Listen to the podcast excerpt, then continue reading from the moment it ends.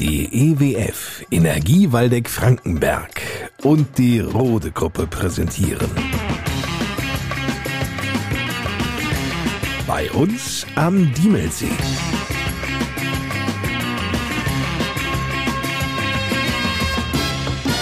Die Podcast Lokalradioshow mit Lars Kors.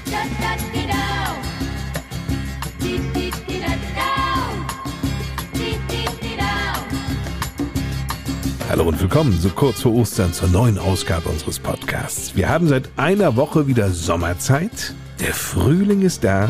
Davon hat das Wetter bei uns am Diemelsee nur noch nichts mitbekommen. Quasi ein frühlingshafter Spätzünder. Wir starten in den April ziemlich verregnet mit Temperaturen so um die 10 Grad. Naja, ich will da jetzt gar nicht übers Wetter meckern, denn im Grunde genommen ist es ideal. Um es sich nämlich gemütlich zu machen, und diesen Podcast zu hören, um Menschen mit ihren Ideen und konkreten Plänen zu hören. Und darum geht's in Bei uns am Diemelsee.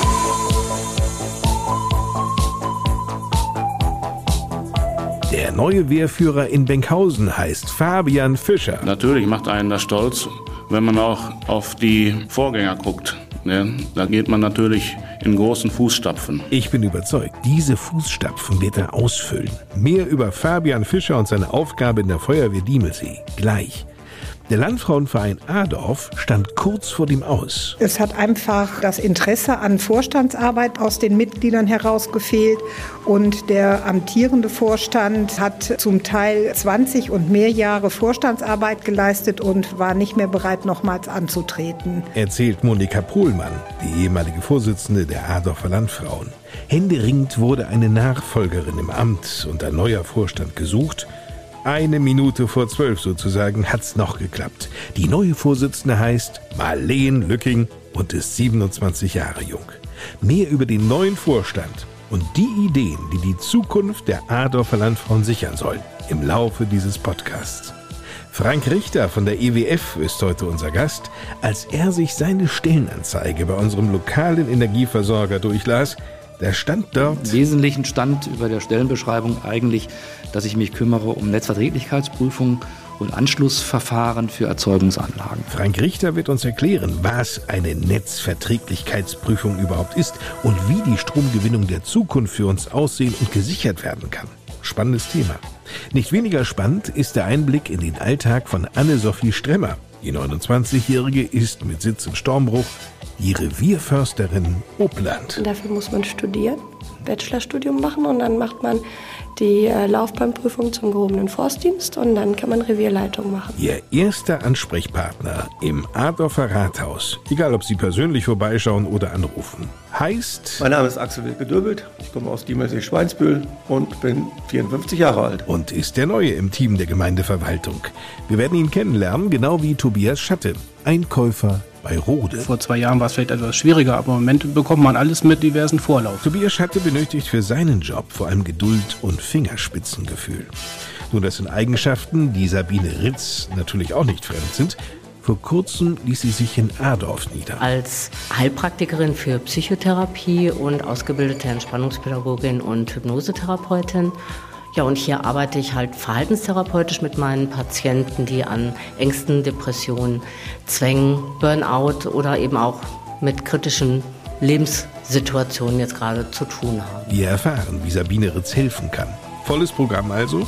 Auf geht's. Den Anfang macht wie immer Diemelsies Bürgermeister Volker Becker.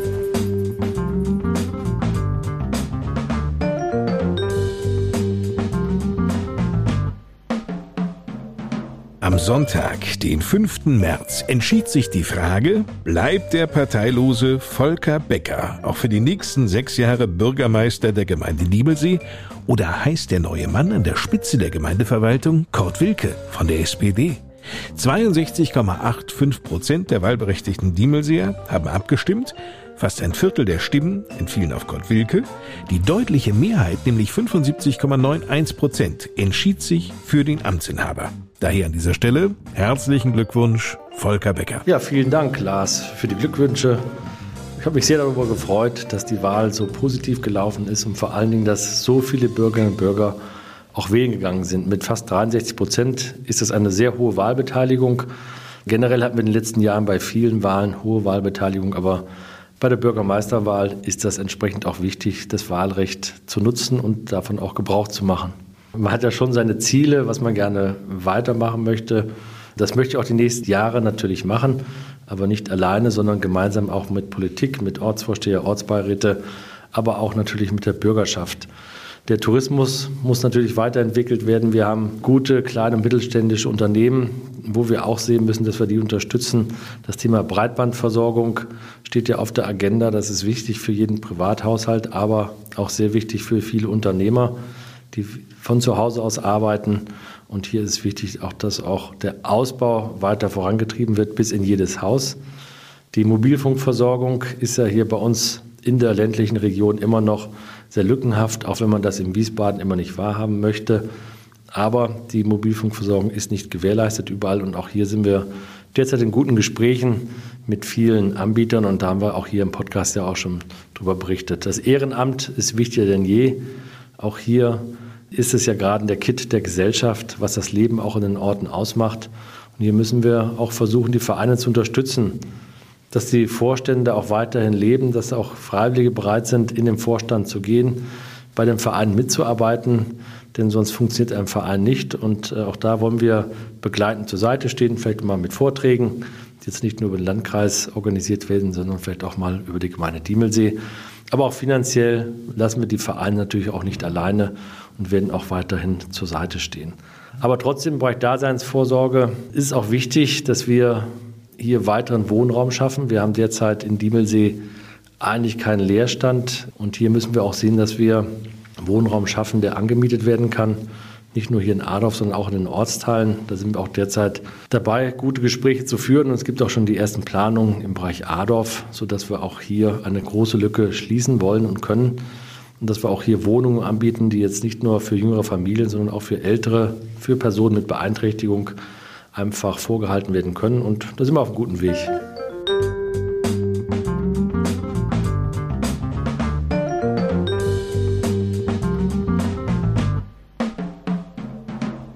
Tourismus sprach Volker Becker ja gerade an. Wir schauen an dieser Stelle einmal auf das vergangene Jahr. Da blickt der Bürgermeister sehr zufrieden auf die Übernachtungszahlen. Ja, wir haben sehr gute Zahlen im abgelaufenen Jahr als Gemeinde Diemelsee, denn wir haben über 24.000 Ankünfte gehabt im abgelaufenen Jahr.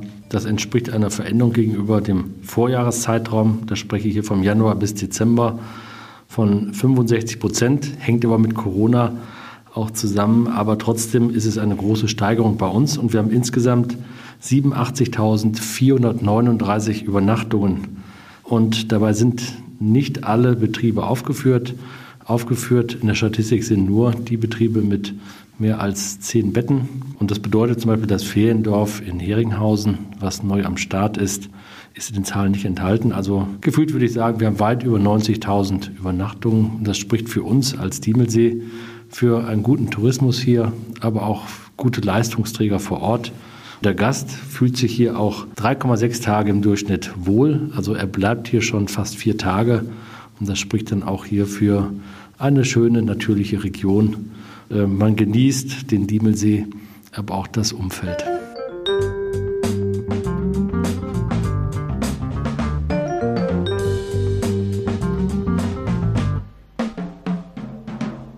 Blick in die Zukunft darf natürlich nicht fehlen. Ja, das Land Hessen hat eine Sanierungsoffensive, die noch bis 2025 läuft. Man hat uns jetzt mitgeteilt, dass die Strecke von Adorf Ortsausgang bis Renige zum Abzweig zum Sonnenhof auf einer Länge von 2,3 Kilometern komplett neu saniert wird. Geplant ist, dass man hier im zweiten Quartal, ich sag mal irgendwo Juni, Juli mit der Maßnahme beginnen wird. Es gibt eine Vollsperrung die Umleitung wird entsprechend ausgeschildert. Wir haben hier Baukosten in Höhe von rund 2,1 Millionen Euro und die Bauzeit selbst wird bei vier Monaten liegen. Für uns ist wichtig, dass die Infrastruktur sowohl für die Bürgerinnen und Bürger als auch für die Gäste weiter verbessert wird. Und wir hoffen und wünschen uns natürlich, dass die Strecke dann von Renege bis nach Heringhausen irgendwann in den kommenden Jahren auch noch saniert wird, denn auch dort ist es dringend notwendig, Sanierungsarbeiten durchzuführen. Was wird denn die Gemeinde dafür zahlen müssen? Die Gemeinde bezahlt dafür gar nichts, denn das ist ein Landesprogramm und das Land Hessen finanziert das zu 100 Prozent. Wir werden angefragt, ob wir irgendwelche Dinge dort im Untergrund haben. Das könnte eine Wasserleitung sein, Kanalleitung, die wir vielleicht sanieren müssen. Aber das prüfen wir derzeit. Vielleicht legen wir einen Leerrohr mit, wenn das möglich ist, vielleicht für schnelles DSL und solche Sachen.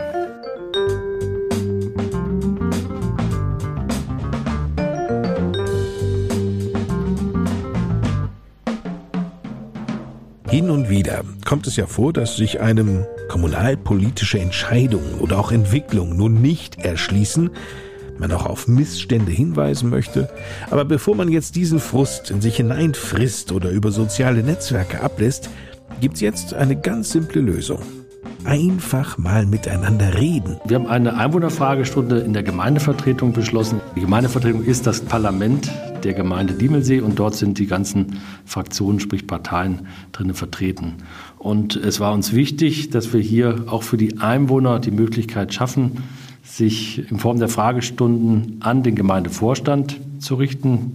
Das da gehört der Bürgermeister zu, aber auch weitere fünf Personen, die quasi für die laufende Verwaltung verantwortlich sind, aber auch direkt an die Gemeindevertretung zu richten. Die Frage des Einwohners muss vorab an die Gemeindeverwaltung selbst gerichtet werden, an die gemeinde.diemelsee.de kann man die Frage senden und dann wird man zur nächsten Gemeindevertretersitzung nochmals eingeladen und dort gibt es für 15 Minuten vor der Sitzung die Möglichkeit, seine Frage nochmals vorzustellen und auch die Antwort zu bekommen dafür. Vielen Dank, Diemelsees Bürgermeister Volker Becker.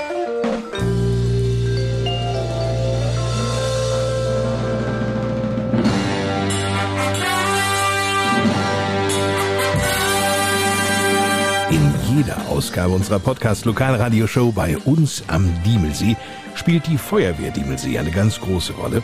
Die Feuerwehr Diemelsee setzt sich ja zusammen aus zwölf Ortswehren. Eine davon ist die in Benkhausen. Die gibt schon seit 90 Jahren. Drei Kameradinnen und 21 Kameraden engagieren sich hier ehrenamtlich in der aktiven Wehr. Einer von ihnen ist der 29-jährige Fabian Fischer. Wir haben wenig Vereine hier im Dorf, beziehungsweise in Benkhausen und das ist schon der aktivste Verein. Und da war das für mich klar, dass ich auch in die Feuerwehr eintrete. Das war 2006. Begonnen hat Fabian Fischer in der Jugendfeuerwehr.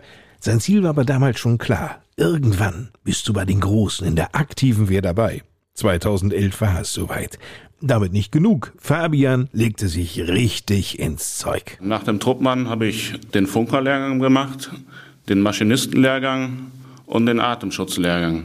Danach habe ich den Truppführerlehrgang gemacht. In diesen Jahren erlebte der Benkhäuser, der im Berufsleben Montageschlosser bei der Firma Weidemann ist, viele Einsätze. Der spektakulärste war der Großband einer Lagerhalle voll Müll in Flechdorf. Das war im Juli 2019. Viele Jahre war Klaus Fischer Wehrführer in Benkhausen. Als dieser das Amt nun abgab, wurde ein Nachfolger gesucht, der bereit ist, sich entsprechend der Verordnung weiter zu qualifizieren. Jens Figge, Sprecher der Freiwilligen Feuerwehr Diemelsee, fasst einmal zusammen, was das Weiterqualifizieren eigentlich konkret bedeutet. Das Land Hessen hat natürlich sowas auch geregelt. Dann gibt es eine Verordnung, da steht drin, dass ein Wehrführer den Gruppenführerlehrgang haben muss als Pflichtlehrgang. Als Pflichtlehrgang Atemschutzgeräteträger, Lehrgang THVU, also technische Hilfeleistung Verkehrsunfall und Lehrgang GABC Einsatz. Die sind aber mit Sternchen versehen und da kann man auch in Einzelfallprüfungen, dass nicht alle gemacht werden müssen, aber können. So fiel die Wahl auf Fabian Fischer. Eine seiner Aufgaben? Ja, man muss die Truppe führen und muss das Ganze ähm, rund um die Feuerwehr managen. Und die Truppe? Ich habe von der Truppe signalisiert gekriegt, dass die voll hinter mir stehen. Ideale Voraussetzung, würde ich mal sagen. Jetzt verfügt die Feuerwehr Diemelsee in Benkhausen nicht nur über einen neuen und jungen Wehrführer, sondern auch über ein neues Fahrzeug. Das Fahrzeug, das ist ein Iveco-Fahrgestell mit einem BTG-Aufbau obendrauf. Regelmäßig montags um 20 Uhr treffen sich die Kameradinnen und Kameraden am Feuerwehrhaus in Benkhausen. Dann wird geübt. Und zwar so, als ob es wirklich ernst wäre. Darauf legt der neue Wehrführer Wert. Natürlich üben wir den ersten Angriff. Und das ist auch wichtig, dass man sowas immer mal macht, ne? weil Feuerwehr ist Handwerk, hat mal einer gesagt. Und Handwerk muss ständig geübt werden bzw. gemacht werden. Mhm. Geübt wird beim DGH und auch im Dorf an verschiedenen Orten. Die Benkhäuser Feuerwehrleute sind besonders aktiv. Schließlich rückt die Ortswehr auch bei Katastrophenlagen außerhalb der Gemeinde aus. Überörtlich wird auch im Kat-S-Zug geübt, weil die Feuerwehr Benkhausen ist auch Teil des Kat-S-Zuges Diemelsee. Fabian Fischer hat jetzt schon seinen Laden gut im Griff. Und das auch sehr zur Freude der Führung der Feuerwehr Diemelsee. Deren Sprecher Jens Figge. Schön, dass Fabian jetzt auch als jüngerer Wehrführer nachrückt und es ist halt auch wichtig, dass wir da auch uns immer erneuern und auch immer Jüngere zum Zuge kommen. Die ganzen Wehrführer untereinander kennen sich auch schon lange und das ist halt auch wichtig, ne, wenn man sich gut kennt, dass man auch dann im Einsatzfall gut zusammenarbeiten kann und da auch eine gute Gemeinschaft ist.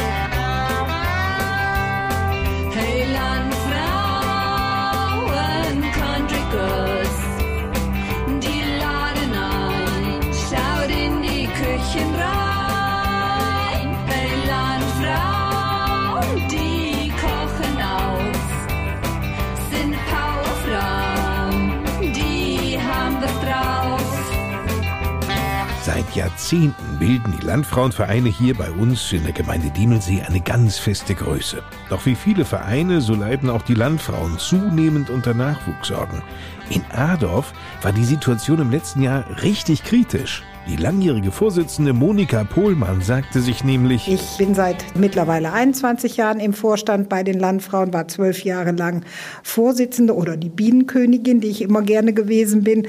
Aber ich habe gedacht, es müssten auch mal andere Ideen nach vorne gebracht werden und ich wollte mich auch gerne mal ein bisschen zurücklehnen. Verständlich nach all den Jahren. Die Lage für den Landfrauenverein Adorf spitzte sich zu. Aber die Zeit ist auch im Umbruch. Wir haben viele ältere Damen, die bei uns Mitglied sind. Wir wollen auf jeden Fall auch das Interesse bei der bestehenden Altersgruppe wecken. Aber wir hatten in unserem letzten Gespräch ja auch darüber gesprochen, dass wir jüngere, neue Mitglieder finden müssen und dass wir da auch neue Wege beschreiten müssen. Und da hat uns Corona halt auch ein bisschen gestoppt. Dann haben wir auch die Kurve nicht mehr zu Facebook und Instagram irgendwie geschafft. Und dann schien es so, als ob niemand sich finden würde, die Adorfer Landfrauen in die Zukunft zu führen. Doch manchmal wendet sich ganz plötzlich das Blatt. Wahres Glück, denn plötzlich war der Nachwuchs da. Also nicht, dass vor dem Haus von Monika Pohlmann ein Bus mit jungen Adorferinnen gestrandet wäre, die allesamt bei den Landfrauen mitmachen wollten. Es war eher ein kleines Taxi, das gekommen ist. Naja, ein Großraumtaxi im übertragenen Sinne war es schon. Denn die Adorfer Landfrauen können sich über sechs neue Mitglieder freuen, die allesamt auch Lust haben, sich hier mit Ideen einzubringen und sich zu engagieren. Wie zum Beispiel die 17-jährige Juliane Bornemann. Sie folgt ihrer Mutter und ihrer Oma, die beide im Verein sind. Neue Vorsitzende ist die 27-jährige Marlene Lücking, angehende Lehrerin aus Adorf, die, wie sie sagt, zwischendurch mal weg war und jetzt wieder da ist. Sie managt die Adorfer Landfrauen. Ganz so ist es nicht. Also wir haben einen Teamvorstand, wir haben verschiedene Bereiche eben leitend dann zugeteilt. Ich leite quasi die Vorstandsarbeit an, bin aber nicht allein verantwortlich für alles, sondern äh, wir teilen uns einfach die Aufgaben und so ein bisschen das Organisatorische drumherum obliegt jetzt mir und andere Bereiche haben wir anders verteilt. Einen der Bereiche im Vorstand übernahm Annette Ludewig, die seit fünf Jahren in Adorf lebt. Ich habe die Kasse unter mir. Und Monika Pohlmann. Ja, ich bin weiter im Vorstand mit zwei anderen Damen aus dem alten Vorstand, mit der Christiane Hilke und der Anja Jäger. Und wir freuen uns, dass wir jetzt als Beisitzerinnen oder halt im Hintergrund halt mitwirken können und die Dinge, die wir gemacht haben, einfach besser rüberbringen können, ein bisschen aus unserer Nähkästchen, aus unserer Erfahrung plaudern können und mit dem frischen Wind einfach wieder weiter mitmachen. Der frische Wind bringt die frischen Ideen. Marlene Lücking. Also unsere Ideen sind eigentlich eher darauf ausgelegt, dass wir Jung und Alt zusammenbringen wollen, dass wir einen Verein stärken wollen, der über die Generationen hinaus geht und auch einen Zusammenhalt schafft. Und wir entwickeln gemeinsam im Vorstand diese Ideen dazu. Die kommen jetzt nicht alleine nur von uns jungen Leuten, sondern wir sammeln uns wirklich von ganz verschiedenen Quellen her ganz tolle Ansätze und Ideen und gestalten die dann in unserem Sinne aus. Da gibt es auch schon Ideen, die sich konkretisieren. Wie? Wenn wir jetzt gerade mal das Handy nehmen, da können die Älteren von den Jüngeren lernen und umgekehrt können wir sehr viel von den Älteren lernen. Annette Ludewig ist wichtig. In dieser Zeit, jetzt gerade wo der Krieg eigentlich so direkt vor der Nase ist, sollten wir uns wieder angewöhnen, eben gegenseitig auszutauschen, jeder von jedem profitieren und so eine Gemeinschaft wachsen lassen, dass auch jeder wieder für den anderen mal da sein kann und will. Und nicht nur so eine Nehmer. Mentalität entsteht. Dieser regelmäßige Austausch, die gegenseitige Unterstützung wird die 100 Adorfer Landfrauen zusammenschweißen. Dessen sind sich die drei Vorstandsmitglieder sicher. Nun kämpfen aber alle Landfrauenvereine nicht nur mit dem Thema Überalterung, sondern auch mit dem Klischee, sich vorrangig mit Handarbeit, Kochen und Backen zu beschäftigen. Kein Problem so Marlene Lücking. Gott sei Dank ist es ja nicht nur ein Klischee, es ist auch im Trend und wir greifen diese Dinge auf. Stricken möchten neuerdings viele dann doch wieder lernen. Kann man ja auch ganz nett, vielleicht mit YouTube, aber die echten Tricks und Geheimnisse kennen halt eben nur unsere alten Damen.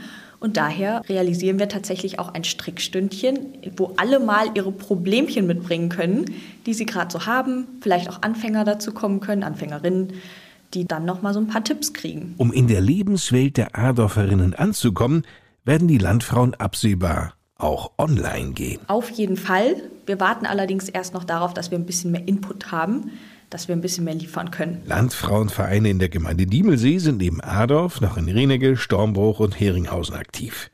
Die Damen aus Sudeck und Wirmichhausen, die stießen vor längerer Zeit schon zu den Adorfer Landfrauen. Die Landfrauenvereine untereinander tauschen sich viel aus und das ist wichtig, so Monika Pohlmann. Mit den Reninger Landfrauen habe ich intensiveren Kontakt gehabt. Die haben auch ein kleines Dilemma, dass halt da auch junge Frauen fehlen. Und vielleicht ist das ja bei uns ein Ansporn, dass wir jetzt so ganz junge Frauen haben, dass halt in den anderen Orten gesehen wird, jo, das kann klappen und dann versuchen wir das auch, weil glaube, das ist schon ein ganz gutes Vorangehen, dass Alt und Jung sich verbindet und das halt auch wieder näher zusammengerückt wird. Und alte Sachen wie Einkochen oder Handarbeiten, dass das halt wieder Trend wird und dass wir daraus was Schönes gemeinsam machen. Aber halt auch nicht nur darauf uns fokussieren, sondern dass wir auch neue Dinge halt für alle erlebbar machen und halt die Gemeinschaft damit stärken. Im nächsten Jahr wird der älteste Landfrauenverein im Waldecker Land, nämlich der Adorfer, 75 Jahre alt und kann sich freuen, denn die unmittelbare Zukunft, die ist gesichert und bietet den Adorfer Landfrauen viele Möglichkeiten. Annette Ludewig. Ich freue mich auf Input, auch wenn ich ihn selber irgendwie mit erdenken muss. Und ich freue mich darauf, wirklich Leute kennenzulernen. Leute kennenzulernen mit ihren Geschichten und mit ihren Ideen.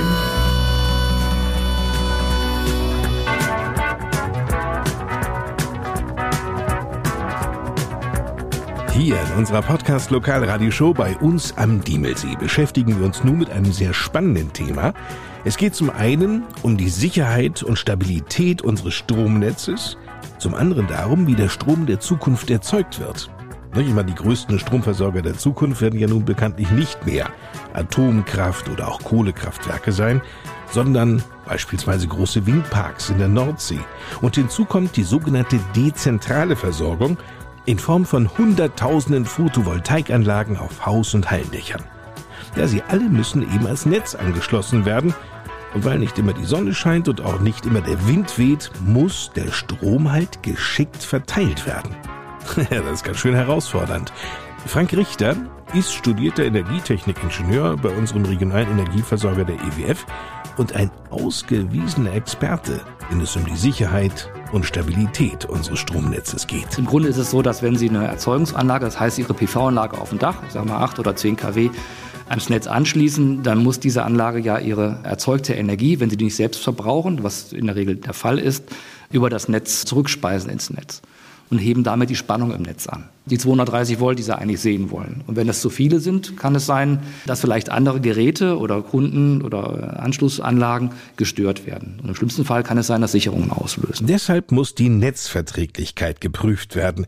Doch noch mal kurz zurück zu dem schlimmsten Fall, also dem Worst Case, den Frank Richter gerade erwähnte. Im Worst Case könnte es passieren, dass eine Sicherung auslöst, wie zu Hause auch. Also Sie sind genauso sicher wie Ihre Stromleitung in dem Wohnzimmer. Wenn Sie dann Kurzschluss haben oder drehen in so große Birne rein, dann fällt die Sicherung und dann müssen Sie was tun.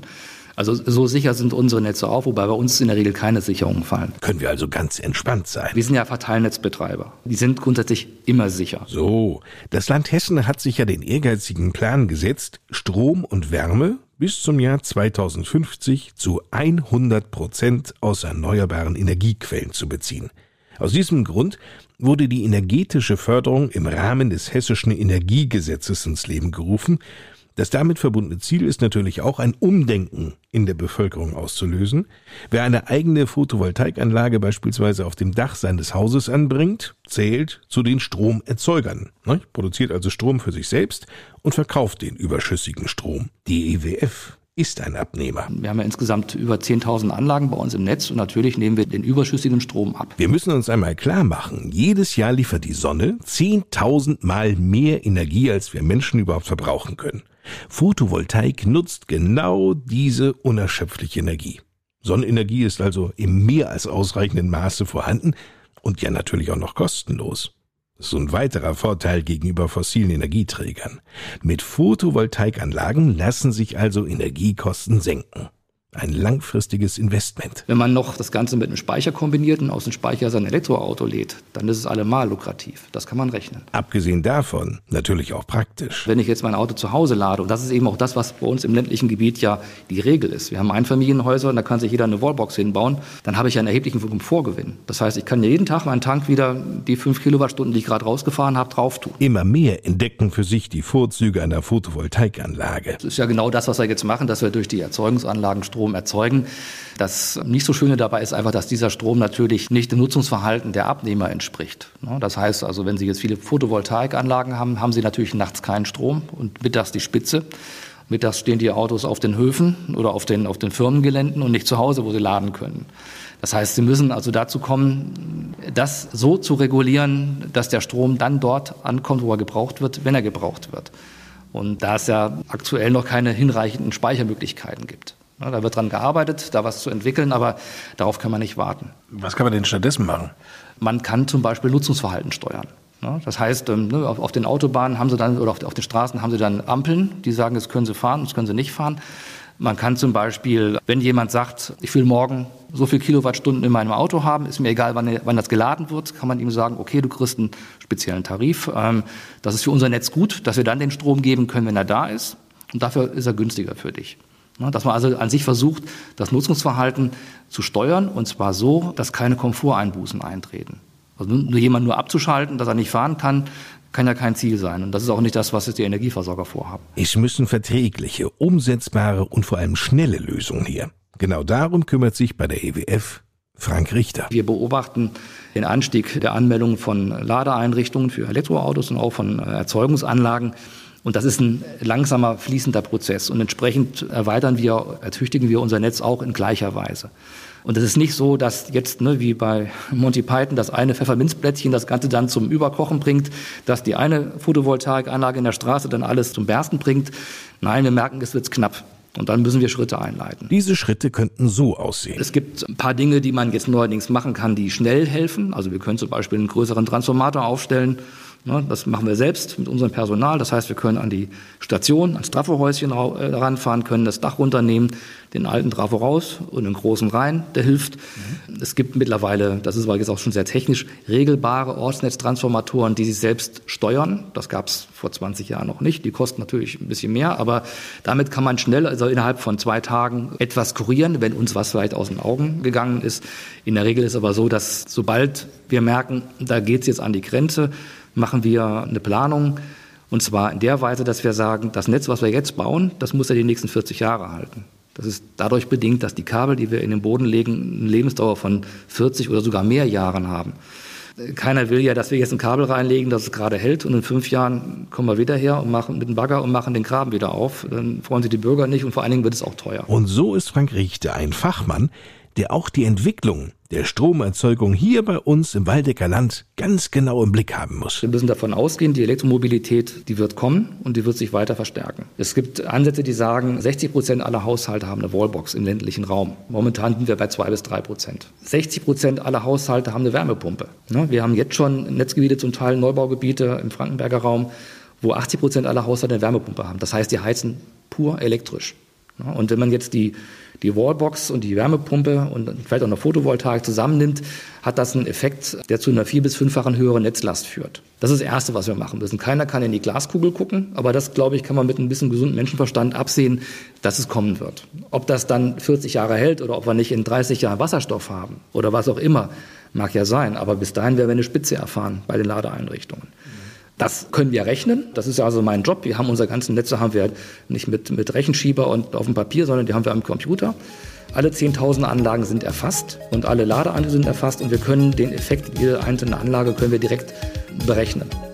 Und dann sagen wir, wir nehmen jetzt an, dass wir 60 Prozent Abdeckung haben an Wallboxen etc und dann sehen wir, wie wir stark das Netz bauen müssen. Wenn wir jetzt einen Graben aufmachen, legen wir die Kabel gleich so rein, dass sie 40 Jahre halten. Solche Planungen anzustellen, genau das macht für Frank Richter den großen Reiz seiner Arbeit aus. Also einmal ist es eine Herausforderung, aber auch die Vielfältigkeit. Und natürlich, da muss man ein bisschen so gestrickt sein, es ist, man muss auch so ein bisschen ein Bauchgefühl entwickeln, weil ja nicht alles klar ist, wie es sein wird in 20 Jahren. Also es ist schon ein bisschen ein Spagat. Also für, einen, sag mal, für einen Ingenieur, für einen Techniker ist das eine Herausforderung. Und Ingenieur mit einem guten Bauchgefühl, gibt es sowas häufiger? Davon haben wir beim EWF eine ganze Menge. Davon können Sie ausgehen. Das sagt Frank Richter, Projekt- und Prozessplaner Netzbetrieb bei der Energie Waldeck Frankenberg, der EWF in Korbach. Ich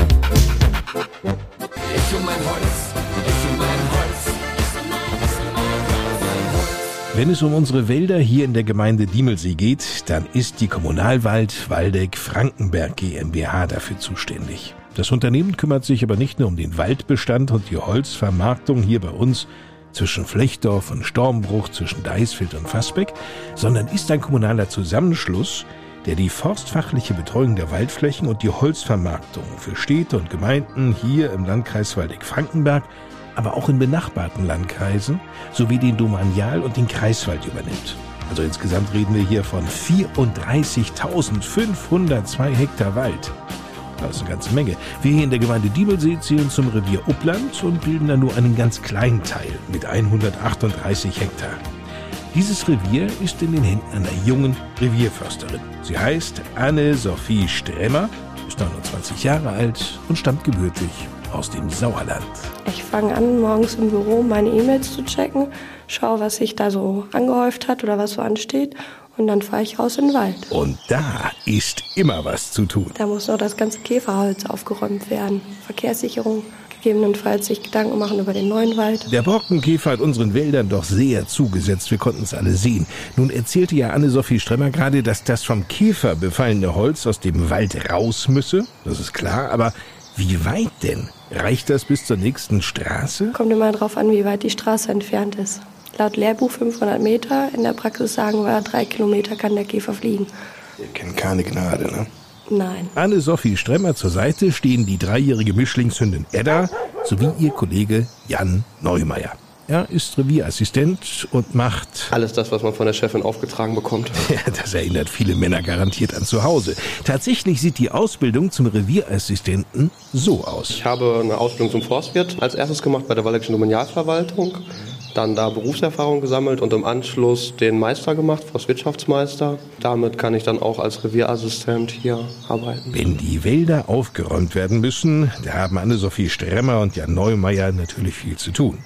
Versteht sich, dass sie dabei Unterstützung erhalten. Ja, natürlich. Das können wir ja gar nicht zu zweit machen. Wir koordinieren das Ganze. Nur Forstarbeiter zu finden, die hier in einem Lohnunternehmen mit schwerem Gerät und Motorsäge unterstützen, das ist fast genauso nervenaufreibend wie hier und dort einen Handwerksbetrieb zu finden, der kurzfristig mal zu Hause weiterhelfen kann. Teilweise schon, ja. Vor allem in den Hochzeiten, wenn der Käfer fliegt, dann ist es schon manchmal ein bisschen kritisch.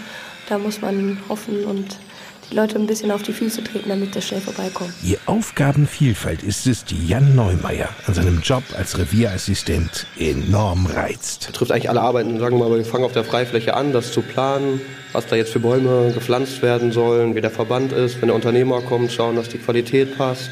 Später dann in dem Pflegebereich wieder, wenn da sage mal, diese Forstpflanzen überwachsen werden von Gras oder anderer Begleitvegetation, dass man die freistellt. Ja, zum Beispiel in der Holzernte dann den Bestand vorbereiten, dass die Bäume, die entnommen werden, ausgezeichnet werden. Also alles, was im Forst so anfällt. Jan Neumeier sagte, dass es ja auch zu seinen Aufgaben zähle, sich zu überlegen, welche Bäume nachgepflanzt würden. Das ist sowieso eine ganz spannende Frage. Denn wenn man Menschen wiederum fragt, was der Wald für sie ganz persönlich ist, da stellt man schnell fest, dass an unsere Wälder viele verschiedene Ansprüche gestellt werden. Am offensichtlichsten ist vielleicht die Nutzung des Waldes zur Holzernte. Denn wir alle wollen Holz als nachwachsenden Rohstoff natürlich nutzen. Wälder sind aber auch Lebens- und Schutzraum für eine Vielzahl von Lebewesen. Gleichzeitig übernehmen Wälder eine wichtige Funktion als Wasserspeicher, dienen uns als Erholungsort auf Wanderungen oder bei Spaziergängen und kämpfen als CO2-Speicher aktiv gegen den Klimawandel. Es gibt also viele verschiedene Waldfunktionen, die es in ein Gleichgewicht zu bringen gilt. Die Aufgabe der Försterinnen und Förster ist es nun, all diese Ideen und Aspekte unter einen Hut zu bringen. Das ist nicht leicht. Natürlich hat Anne-Sophie Stremmer als Revierförsterin eine Idee davon, wie der Wald der Zukunft, also in ihrem Revier Uppland, aussehen könnte. Wir sind bunt gemischt demnächst. Ich würde auch auf Nadelholz setzen. Nicht nur, aber auch vermehrt auf Nadelholz, weil das ja das ist, was uns kaputt gegangen ist. Auf ihren Streifzügen durchs Revier hat Anne-Sophie Stremmer schon viele besondere Begegnungen mit Waldbewohnern gehabt. Ich habe schon Wildkatzen gesehen, das war ganz interessant. Schwarzstorchhörster haben wir, das ist auch immer sehr unterhaltsam. Rehe regelmäßig, Hirsch, Waschbär. Und von denen gibt's bei uns jede Menge. Mit dem Anfang eines Arbeitstages haben wir begonnen und mit dem Feierabend endet dementsprechend dieser Beitrag. Jan Neumeier. Ich finde es halt toll, dass man sieht, was man gemacht hat am Ende des Tages. Also für mich wäre es jetzt nicht im Büro zu sitzen, am Laptop rumzuklimpern und am Ende ist vielleicht die Datei nur abgestürzt und alles ist weg. Also was wir draußen im Wald machen, das hat eigentlich ja noch immer Hand und Fuß und man sieht abends, was man den Tag über geschafft hat und das finde ich dann doch toll. Oder auch wenn man es langfristig sieht, zum Beispiel früher, wenn man kleine Pflänzchen auf einer Freifläche gepflanzt hat, die halt dann angegangen sind und schön gewachsen. Jetzt hat man mittlerweile eine Dickung, wo man halt sieht, dass da der Wald vom Morgen wieder wächst und wenn man da auch was Tolles für die Natur und für den Waldbesitzer gemacht hat. Ob vor der Arbeit, zwischendurch oder nach Feierabend. Für Revierförsterin Anne-Sophie Stremmer gibt es insbesondere einen Platz in ihrem Revier Uppland, der ihr ganz besonders ans Herz gewachsen ist. Ja, ein Sturmbruch der Koppen, wenn ich auf den Diemelsee runterschaue. Am liebsten morgens bei Sonnenaufgang. Wunderschön.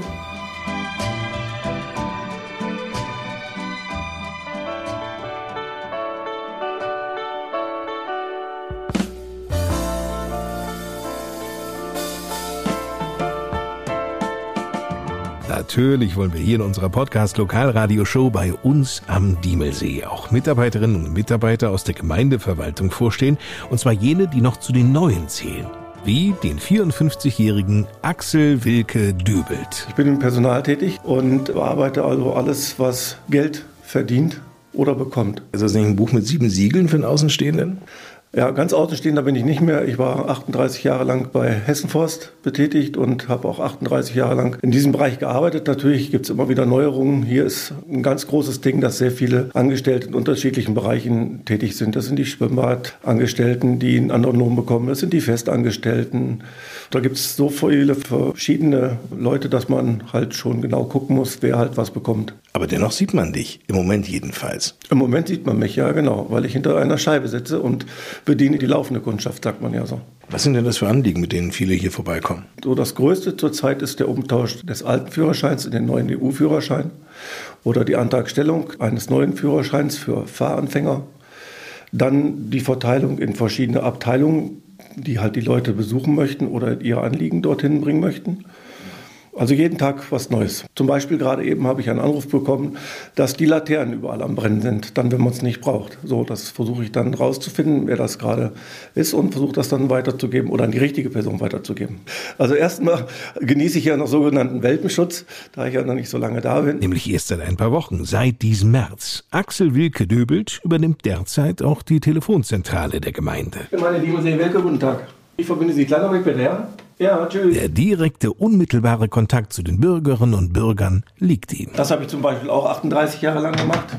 Die Telefonzentrale, von daher ist das, ja, eigentlich kann man es, sage ich mal. Man muss natürlich auch mal wissen, wie man damit umgeht. Und ich habe mal von einer Angestellten gesagt bekommen, telefonieren macht die Stimme freundlich. Für Axel Wilke Dübelt ist die neue Aufgabe im Adorfer Rathaus am Kahlenberg eine glückliche Fügung. Der Anfahrtsweg zum Arbeitsplatz ist nämlich ein kurzer. Er muss morgens nur den Berg runterfahren. Denn sein Heimatdorf ist Schweinsbühl. Ja, auf jeden Fall. Das war eigentlich ja auch ein bisschen entscheidend, dass ich mich jetzt nochmal umorientiere, weil ich bin die letzte Zeit bis nach Frankenberg gefahren. Also das heißt jeden Tag zwei Stunden Auto. Ja, das ist nervig auf Dauer. Ja, und das habe ich jetzt, also Frankenberg habe ich jetzt nicht so lange gemacht, aber ich bin sonst in der Regel immer lange gefahren. Und seine ersten Eindrücke? Sehr gut. Ich habe also bis jetzt noch nichts anderes irgendwie feststellen können. Und deswegen freut es mich auch jeden Tag in die Arbeit zu gehen. Das klingt super. In diesem Sinne, herzlich willkommen im Rathaus in der Gemeinde Diemelsee. Axel Wilke Dübelt.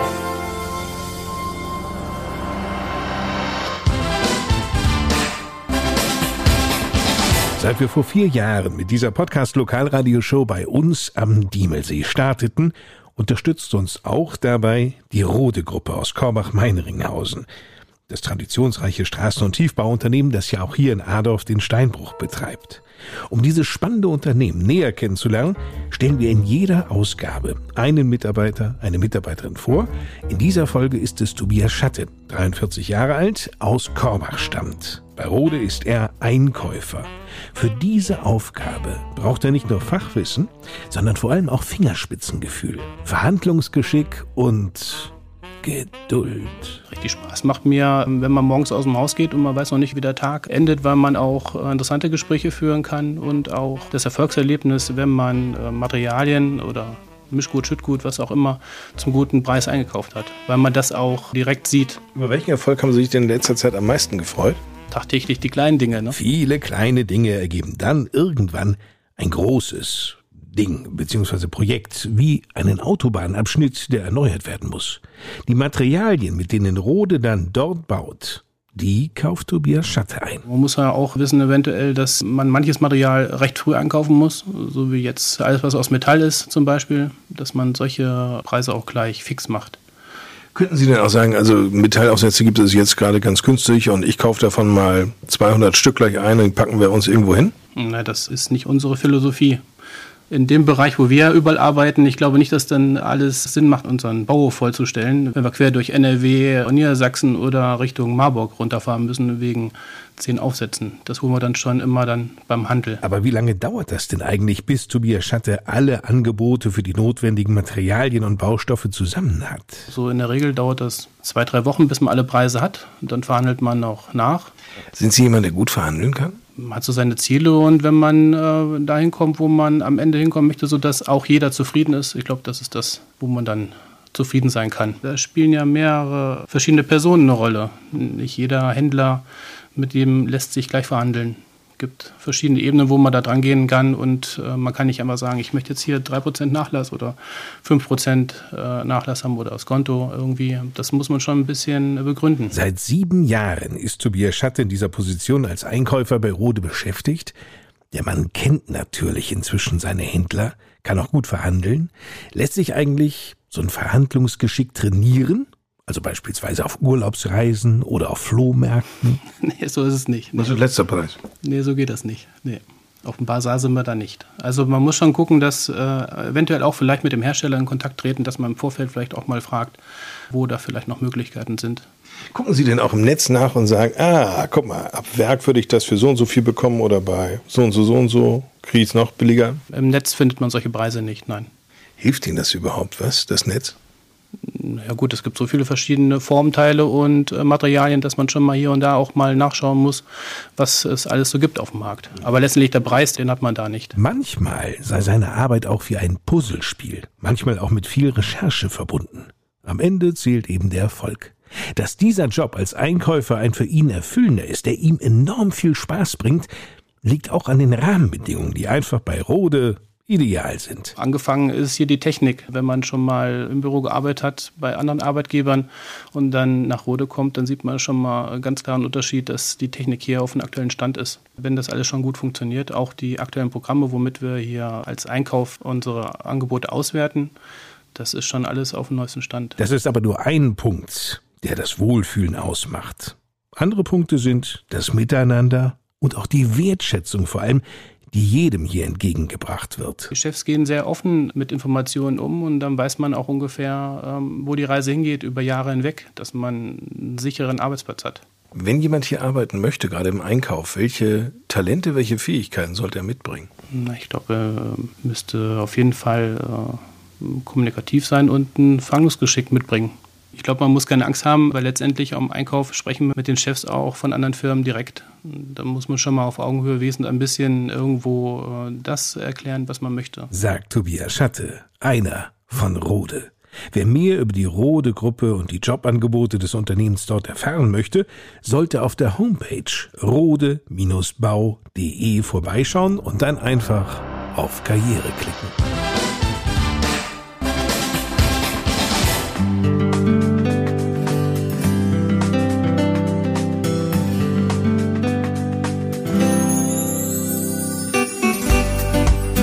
Es wichtig, hier im Podcast bei uns am Diemelsee Menschen mit ihren Ideen und auch Plänen vorzustellen, die eben nicht nur reden, sondern auch wirklich was zu sagen haben.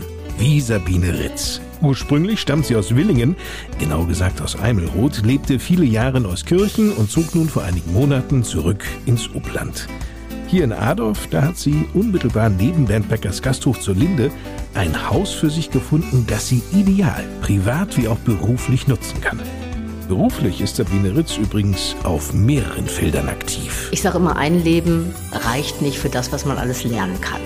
Und es gibt so viel, was man lernen kann und auch so viele wunderschöne Dinge, die einem Freude machen, wo man dann sogar noch Geld mit verdienen kann. Da sage ich immer, da bin ich gesegnet, dass mir das widerfahren ist, weil nach dem Abi habe ich Speditionskauffrau gelernt. Ich wollte ursprünglich Pferdewirt werden, aber eine Frau wollte man nicht haben. Und Spedition kommt auch vom Pferdefuhrwerk. Dann habe ich mich dahingehend orientiert. Mein damaliger Chef hat mich immer wieder zu Weiterbildung geschickt und hat irgendwann gesagt, ja, haben Sie gut zugehört, dann machen Sie mal kleine Gruppen und führen Sie dieses Seminar für die Kolleginnen und Kollegen durch. Und mir wurde zugehört und es wurden die Dinge umgesetzt, die ich referiert habe. Und da habe ich damals gesagt, so jetzt weiß ich, was ich werden will. Ich möchte Trainerin werden, wusste aber nicht wie und habe mich dann halt parallel zu meiner Tätigkeit in der Spedition, da war ich im Verkauf tätig, dann orientiert an einem Unternehmensberater, der eine Train-the-Training-Ausbildung anbot. Ja, nach einem Jahr sagte er, ich glaube, Sie sind soweit, wollen Sie bei mir freiberuflich beginnen. So bin ich 94 selbstständig geworden als Trainerin und habe mit Kommunikationstrainings und Verkaufstrainings angefangen.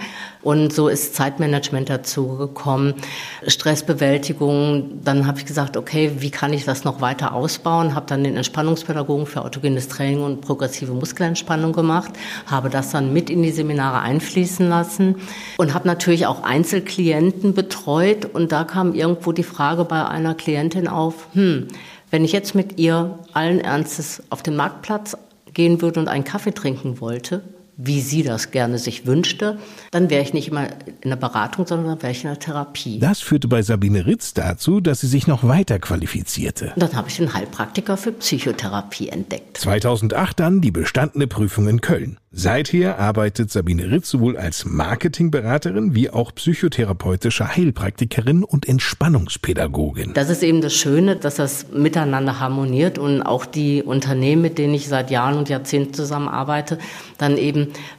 auch immer mehr so in diesen Gesundheitsbereich eben reingerutscht sind und dann gesagt haben, ja, Frau Ritz, Sie haben doch auch die und die Erfahrung und können wir dann in dem und dem Bereich nicht auch was machen, was so Gesundhaltung am Arbeitsplatz anbelangt, für Führungskräftetraining, wie, wie gehe ich mit psychisch auffälligen Mitarbeiterinnen und Mitarbeitern um, was ist mit, mit Suchtgefährdung am Arbeitsplatz, all solche Dinge wurden dann eben abgefragt und die kann ich eben auch aufgrund meiner Ausbildung und meiner Erfahrung dann eben auch mit anbieten. Doch doch worauf kommt es in Ihrem Beruf an? Ich rede zwar viel in meinen Seminaren, Jedoch ist es da auch eben wichtig zuzuhören und zu hören, wo sind die Bedürfnisse der Teilnehmenden. Und genauso ist es eben in der Praxis auch.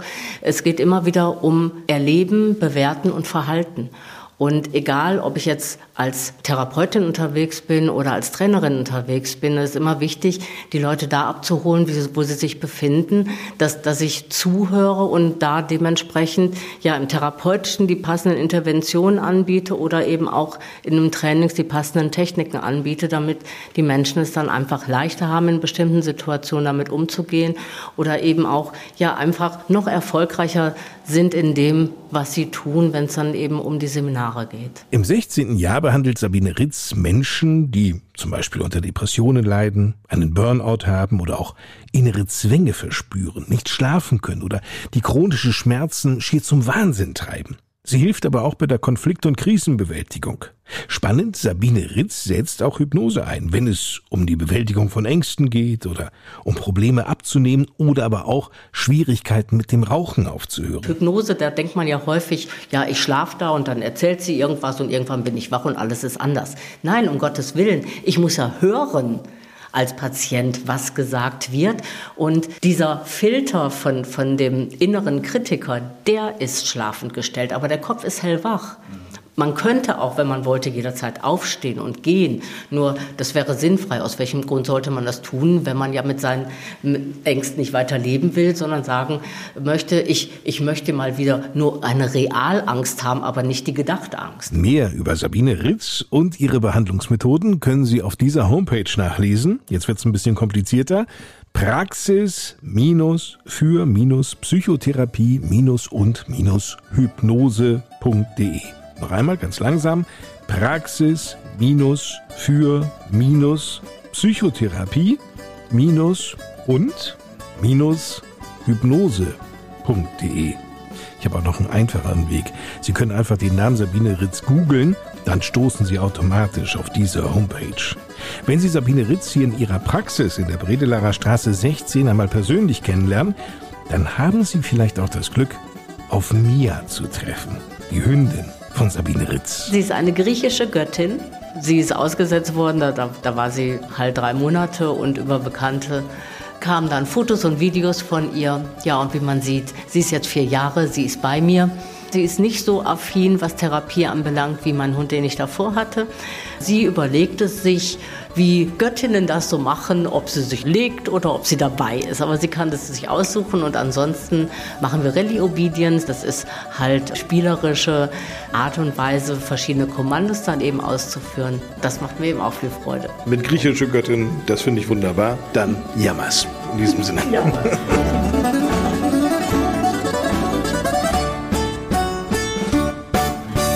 Und zum Schluss unserer Podcast-Lokalradioshow bei uns am Diemelsee sind wir wieder im Adorfer Rathaus bei Bürgermeister Volker Becker gelandet. Ostern naht ja nun, Volker, und nachdem in den letzten Jahren viele Menschen auf den traditionsreichen Ostermarkt in Adorf verzichten mussten, folgt nun die gute Nachricht. Das ist richtig. Nach drei Jahren Pause, Corona-bedingt, laufen derzeit die Vorbereitungen für den Ostermarkt am Kasamstag, am 8. April. Und alle freuen sich schon, dass er in diesem Jahr wieder organisiert wird. Und zwar ist die Touristinfo mit Frau Mütze, Frau Henning und dem Klaus Hamel gemeinsam mit dem Ortsbeirat unter Federführung von dem Alex Kraus dabei, vieles zu organisieren und vorzubereiten. Und wir haben schon rund 25 Händler, die hier zugesagt haben. Aber trotzdem muss man wissen, wir haben uns im Vorfeld Gedanken gemacht, äh, weil der Ostermarkt in diesem Jahr nicht so stattfinden wird wie in der Vergangenheit. Also die Hauptstraße vor der Apotheke, die sonst in den vergangenen Jahren immer mit Schaustellern zugestellt war, das wird nicht mehr sein. Die Hauptstraße wird frei bleiben müssen. Und der Ostermarkt beschränkt sich jetzt auf den Dorfplatz selbst. Da wird alles draufkommen, aber wird nicht mehr der Größe wie in der Vergangenheit. Der wird etwas reduziert sein, aber trotzdem haben wir auch die örtlichen Vereine, wie der Männergesangverein, die mitmachen, die für das Essen sorgen. Wir haben Kuchenstand, es gibt Krebs, es gibt Getränkestand, es gibt aber auch viele andere Dinge, die dort angeboten werden. Und der Dampfentenclub zum Beispiel, der hat wieder zugesagt, dass sie ihr Ostergewinnspiel, also das klassische Entenrennen auf der Wärme, durchführen werden. Der Kindergarten wird auch aktiv sein, der wird Kinderschminken anbieten. Ein Kinderkarussell gibt es natürlich auch. Und im Laufe des Vormittags kommt der Osterhansi, sprich der Osterhase, und wird für die kleinen Kinder und die Großen vielleicht dann auch ein paar Ostereier schön verteilen. Und als Überraschung in diesem Jahr wird auch der Spielmanns Musikzug der Freiwilligen Feuerwehr Adorf musikalisch das Fest natürlich unterstützen. Vielen Dank, Volker Becker, Bürgermeister der Gemeinde Diemelsee. Das war's für diese Ausgabe. Uns allen ein frohes, gesundes und entspanntes Osterfest wünsche ich. Bis zum nächsten Mal. Eine gute Zeit. Ich bin Lars Kors.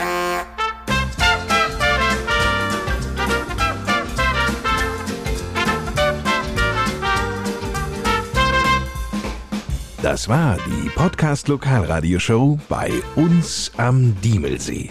Präsentiert von der EWF und der Rote Gruppe.